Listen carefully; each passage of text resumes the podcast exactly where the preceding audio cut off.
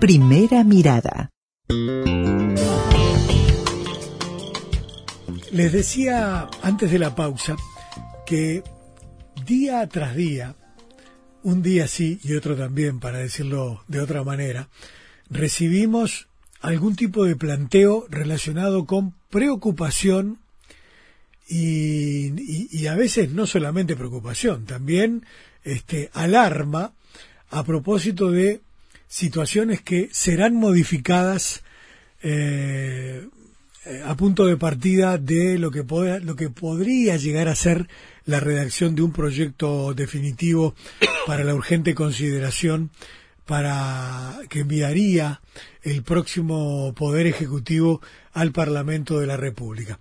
Por ahora tenemos un borrador, que es el borrador que estamos usando todos para reflexionar, para discutir, para entender y para ver de qué viene el, próximo periodo de gobierno. Pero, lógicamente, todavía no hay un texto definitivo, este, que seguramente requiere ajustes, debate y demás, este, además naturalmente de lo que sean los planteos de la gente que son necesarios. Es necesario escuchar todos los planteos que aparezcan eh, a propósito de esto, porque la construcción debe ser, la construcción o incluso la, posibilidad de cuestionar directamente los planteos que puedan llegar a aparecer son una responsabilidad de todas y de todos los ciudadanos. Como les decíamos, los ciudadanos tienen que ser políticos, tienen que ser parte de la polis y esto es fundamental. El Ministerio de Desarrollo Social, a través de la Dirección Nacional de Economía Social, entiende además ahora necesario pronunciarse porque encontraron que el, borrador para la urgente consideración omite eh, eh, actualizar o ratificar normas que hoy están vigentes y que permiten al Estado contratar eh, la compra de bienes o servicios a las cooperativas sociales de producción o los monotributistas sociales del Ministerio de Desarrollo Social. Y este verdaderamente es un problema. Por eso le agradezco muchísimo a la ministra de Desarrollo Social, Marina Arismendi, que nos dé una mano con este tema esta noche. Marina, buenas noches, ¿cómo estás? Bienvenida. Bueno, muchas gracias, buenos días, buenas tardes, buenas noches, yo ya no sé, es, tanta, es tanto el trabajo que tenemos y, por más que algunos, algún matutino que siempre se equivoca dice que estamos haciendo la plancha en este final de gobierno, en realidad la intensidad es muy grande porque primero que normalmente, como todos los años, este, estamos cerrando eh, el ejercicio, o sea que cerrar el ejercicio siempre lleva un trabajo muy grande. Y por otro lado, eh, bueno, se prepararon toda una serie de documentos vinculados a la transición, aunque no tenemos más que el nombramiento del futuro ministro, del subsecretario y del director general. O sea que, eh, por otro lado, todo lo que tiene que ver con las personas con discapacidad, con eh, todo el trabajo de cuidados, eh, todo lo que implica personas eh, mayores, las personas mayores, las, mujeres, es decir, todos los temas de género, los servicios, los servicios, todo lo que implica los centenares de centros que tenemos vinculados al tema de calle que tanto los periodistas nos han preguntado durante todo el tiempo y además fue la primera advertencia que le hicimos al, al ministro designado porque él, preguntó, bueno, ¿qué, ¿qué diría yo, qué preguntaría yo, qué recomendaría como tema a tener en cuenta de manera eh, inmediata? Yo le dije, bueno, entre otras cosas es que eh, nos van a preguntar o te van a preguntar eh, qué vas a hacer en invierno, que porque en el Uruguay después del otoño viene todos los años el invierno.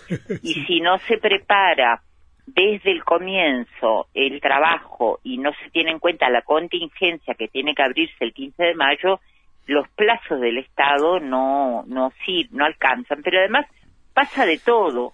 Eh, pasa anoche tuvimos con el agua problemas de, de atención de gente que se le inundaba la casa, eh, suceden hechos eh, que tienen que ver con la salud de, personas en calle, eh, mujeres que aparecen eh, con sus hijos, ¿verdad? Huyendo de violencia basada en género. O sea, no es un ministerio que trabaje con cajas, con tornillos o con muebles. Y entonces los seres humanos todos los días tenemos problemas y las familias todas tenemos problemas, por lo tanto, eh, el, la urgencia, la consideración urgente debería ser para la gestión y para continuar, continuar o modificar, pero en todo caso el, la atención que no se hace fácil. Yo hoy justamente comentaba que yo estuve en el nacimiento del MIDES, estuve cinco años en la actividad política, en el trabajo con los municipios y con los concejales, ediles, etcétera, desde la fuerza política, y volví, y a pesar de todo, y haber seguido de cerca, porque uno lo quiere mucho al MIDES y está muy involucrado, tuve que eh, volverme a sumergir en toda la cantidad de cosas que nosotros hacemos a lo largo y ancho del país. O sea que este es un gran tema. El tema de, del que ustedes mencionaban, eh, vinculado a cooperativas sociales, vinculada a eh, monotributistas sociales, bueno, esos son lo que yo he dado en llamar, a pesar de que un señor en un, en un grupo de Uruguay Trabaja me corrigió bien, eh, es el MIDES invisible, el MIDES del que nadie habla, porque supuestamente eh, esos que reciben no se sabe qué del Estado, a esos que supuestamente le damos, a esos donde en una curiosa misa, con todo el respeto que me merece la Iglesia Católica, se dijo que lo que se va a tratar es que la gente aprenda a salir por sí misma. Bueno, se saltean, porque se... A ver, yo creo que esto es que se creyeron su propio cuento, se saltean de que la salida de la emergencia social fue a través del mundo del trabajo. Y ese mundo del trabajo fue a través de la capacitación, del trabajo protegido, del Uruguay Trabaja, de los pequeños y microemprendimientos, en los cuales apoyamos tanto con herramientas, con materia prima, con préstamos blandos, en este quinqueño ya a través del Banco de, de Microfinanzas Brow, donde además queda demostrado que los mejores, los mejores pagadores y los que pagan y devuelven más en tiempo y forma son esos micro, micro emprendedores, eh, las cooperativas sociales, que son en este momento además eh, no solamente una salida de, la, de trabajo, es, son lazos en la comunidad, son lazos sociales, sino que también abarata para el Estado las compras. Obvio. ¿Quiénes son, Marina, eh, esta, estas personas que integran cooperativas sociales o que son monotributistas sociales?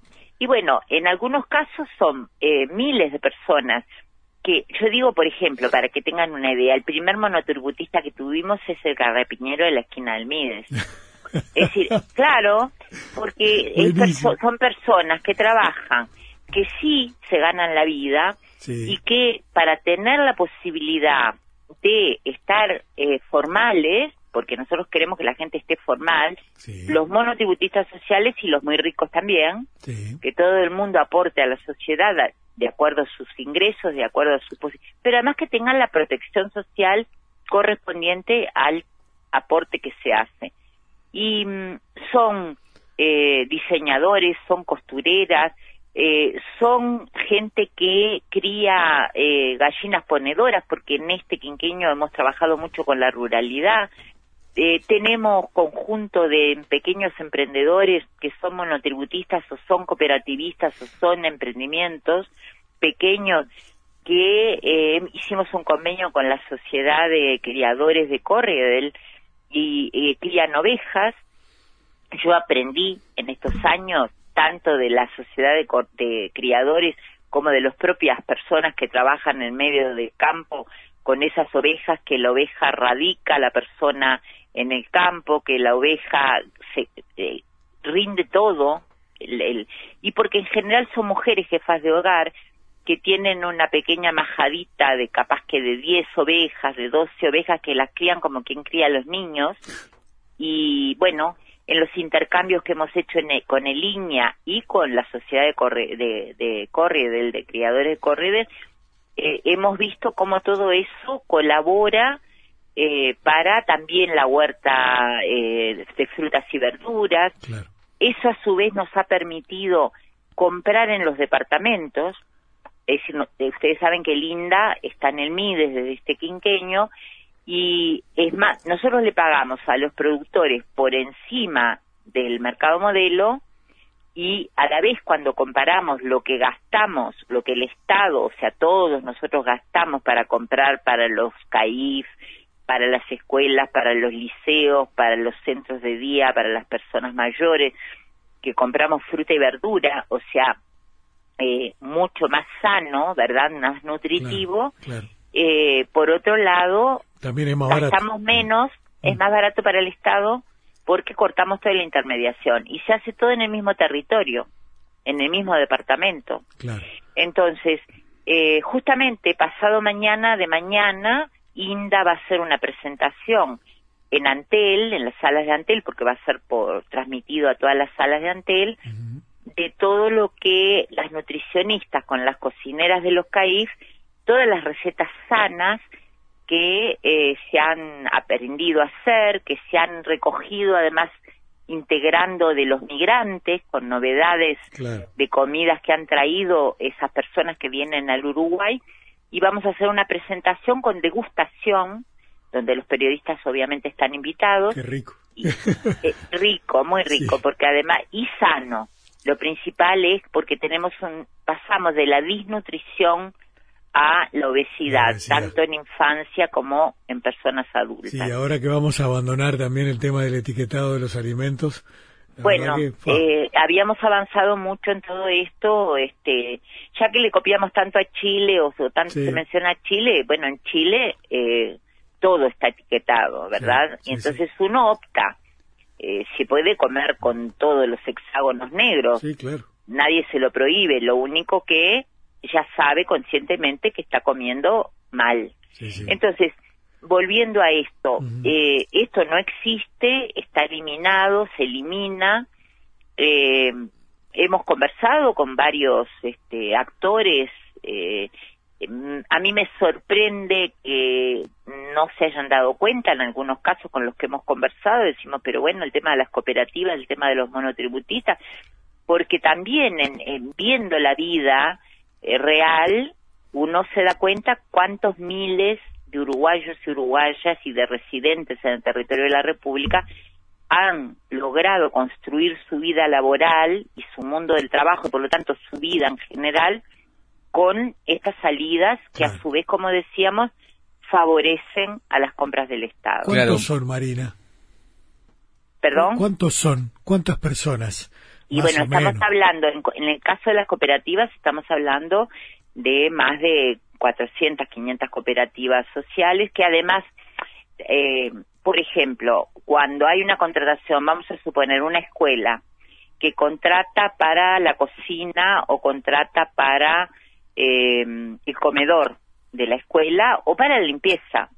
El contratar una cooperativa también tiene otra, otro valor agregado, el hecho de que si hay licencia o hay problema de enfermedad de, una persona, la escuela no queda sin cubrir porque la cooperativa cubre con las suplencias. O sea, hay todo, se podría hablar horas sobre, sobre todas las ventajas que eso trae y las ventajas que trae para las pequeñas localidades. Eh, es, yo siempre digo que en, del interior las cosas del MIDE se ven de otra manera que en el resto de que en el área metropolitana. Y a, propósito ministra eh, eh, preocupa preocupa que en lo que refiere a la, a la ley de urgente consideración en lo, que atinente a la a la contratación de, de, estas cooperativas sociales y monotributistas se modifiquen las reglas de contratación efectivamente y sí claro porque eh, primero porque hablábamos de todas estas ventajas. Segundo es que insisto, bueno, esa famosa que yo detesto a esta altura afirmación, pero lo digo porque para el oyente puede ser que sea más entendible, aquello de que eh, jorbaron tanto con que hay que enseñarles a pescar, bueno, toda esta gente ya pesca, está organizada para pescar y está organizada para vender su pescado y poder vivir de eso. Entonces, eh, lo que estamos haciendo en, con esto es eh, poner en riesgo. Yo digo poner en riesgo porque está todo en discusión, ¿verdad? Eh, acá estamos hablando de un anteproyecto, estamos hablando de un borrador, que hubiera sido, ustedes decían la importancia de la discusión con la polis, de la discusión con el público. Bueno, lástima que no lo, no lo contaron antes de las elecciones, mm. pero bueno, hagamos la experiencia. Cuando yo era adolescente le decía a mi mamá siempre que nadie escarmienta en cabeza ajena. Y seguramente tendremos que escarmentar para poder entender y darle, poner en valor muchas de las cosas que hemos ido adquiriendo en este tiempo que nos parecen tan naturales, que está bien que sean naturales porque son derechos, pero son las herramientas para que esos derechos se puedan ejercer. Claro. Así que acá, Marina, lo que está pasando es que si el, si el texto finalmente se convierte en proyecto tal como está, los instrumentos para que el Estado contrate a estas cooperativas o a estos monotributistas queda eliminado, por lo cual las personas, las empresas o las personas tendrían que concursar eh, en licitaciones y demás, ¿no? No lo pueden hacer porque eso ya lo sabemos, eh, porque además no es un tema de que contratamos la cooperativa y no no contratamos una empresa, hay un porcentaje de las compras del Estado, es decir, no es es lo mismo que las compras este estatales que tienen que ver con este hay que respetar tiempo y formas no eh, claro pero además no solo eso además de que tienen que tener un nivel de calidad porque no es que les compramos porque son pobres y nosotros somos buenos. El producto es bueno. Claro. Entonces eh, y tienen la han demostrado la capacidad y, y se mide.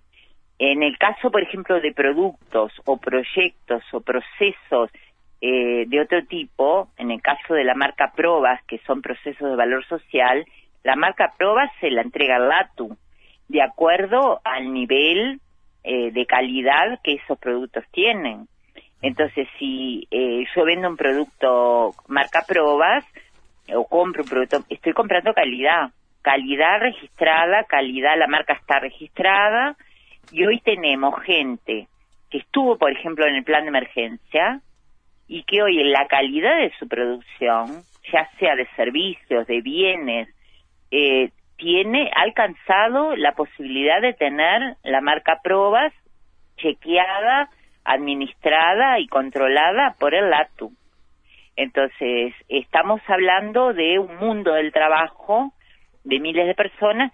Para dar un ejemplo, es decir, todos los que están en Uruguay trabaja, su ropa de trabajo, sus zapatos, están hechos a su vez por emprendedores.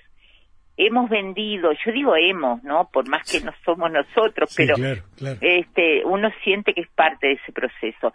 Pero eh, eh, uniformes para el ejército, eh, con el Ministerio de Defensa, zapatos y botas para la policía, o sea, no es que compra, se compra porque como una limosna, se compra porque son buenos y son en precio y vale la pena. A veces no tenemos el volumen, naturalmente, pero esto ha permitido un gran desarrollo, insisto, y además un desarrollo local. Es decir, en los pequeños lugares donde hay necesidades y a la vez hay gente que se capacita, que mm, participa de encuentros, que participa de, de recapacitaciones o de, o de cuestiones que hacen que realmente eh, se llegue a un nivel de excelencia, ¿no? Que puede competir, quizá no en volumen, pero sin duda en calidad. Sí, sí. Pero la importancia de competir es también un derecho adquirido. Exactamente, adquirido con el sudor de su frente, con la capacitación, con todo lo que la gente hizo, el esfuerzo, con apoyo del Estado, sin duda, porque ese era el compromiso nuestro, eh, porque, a ver, todos nacemos con los mismos derechos, pero no tenemos los mismos puntos de partida, ¿verdad? Entonces, eh, para poder ejercer esos derechos hay que conseguir y generar las herramientas para que los puntos de partida no sean tan diversos. Claro. Eh, Marina, ¿y estas empresas eh, sean, sean las cooperativas o, o, los monotributistas, también, también acceden a, a proveer, por ejemplo, al sector privado o a empresas de, del ambiente empresarial general o cómo sí, sí, sí y además hemos este hemos logrado eh, incluso presentarnos cuando hay mesa de negocios en distintos departamentos, eh, que se presentan mesas de negocios y allí la gente que tiene la marca Probas, por ejemplo, o que tiene, se va a esas mesas de negocios con intercambios eh, y con, bueno, que tienen que ver, por ejemplo, también con las, este, el turismo, con, es decir, yo diría que no hay eh, un rubro donde no nos hayamos de alguna manera podido este incidir porque también hubo una interinstitucionalidad que colaboró, también hubo un vínculo en los territorios con este con los distintos niveles de gobierno y con los empresarios, eh, con los que naturalmente también en el mundo privado eh, se ha podido vincular. Hay gente además, hay cooperativas sociales que alcanzan un nivel y pasan a ser cooperativas de trabajo, que ya es otro nivel, ya tienen, no tienen el apoyo fundamental, pero para llegar a eso son procesos y esos procesos necesitan este apoyo. claro. Perfecto. Bueno, la, la preocupación es clara. El tema es cómo se procede es ahora con una de las tantas, es una de las tantas, ¿no? No les no alcanzaría la audición porque también este mañana nosotros de mañana tenemos un encuentro con las representantes, digo las porque la mayoría son mujeres, pero también hay hombres este de la red de personas mayores. Esa red es una red eh, social de distintas organizaciones de personas mayores de todo el país que eh, recibieron un premio eh, por justamente un premio a nivel eh, iberoamericano por el tema de eh, de la participación como como sociedad organizada y ellas tienen mucha preocupación eh, por los temas que están vinculados este, al, a la pérdida de la rectoría, es decir, el Instituto de las Personas Mayores pasaría a ser una dirección más y uno dice, bueno, no importa, es un tema burocrático, no lo es.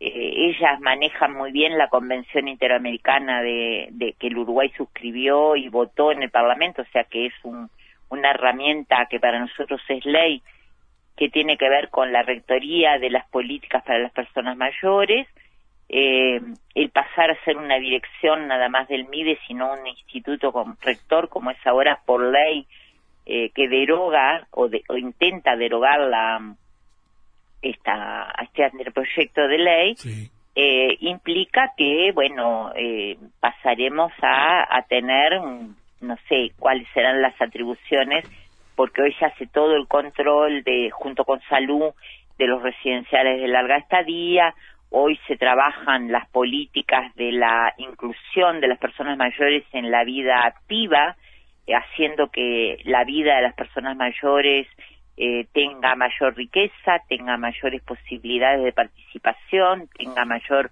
posibilidades de una vida eh, que es más larga hoy, pero que sea mucho más activa, autónoma económicamente, autónoma en sus posibilidades. Y bueno, y estas organizaciones sociales que se reúnen en la REDAM, este, mañana de mañana van a hacer una presentación en el MIDES, en el séptimo piso, y ya le plantearon eh, en una entrevista su preocupación al, al ministro designado. Claro, sí, todos los días aparece algún elemento nuevo. Así es. Marina, te agradecemos mucho por este rato esta noche. No, por favor, a las órdenes. Dale, y seguimos en contacto si te parece. Seguimos, cómo no. Dale, muchas, gracias. gracias a ustedes. Que andes muy bien.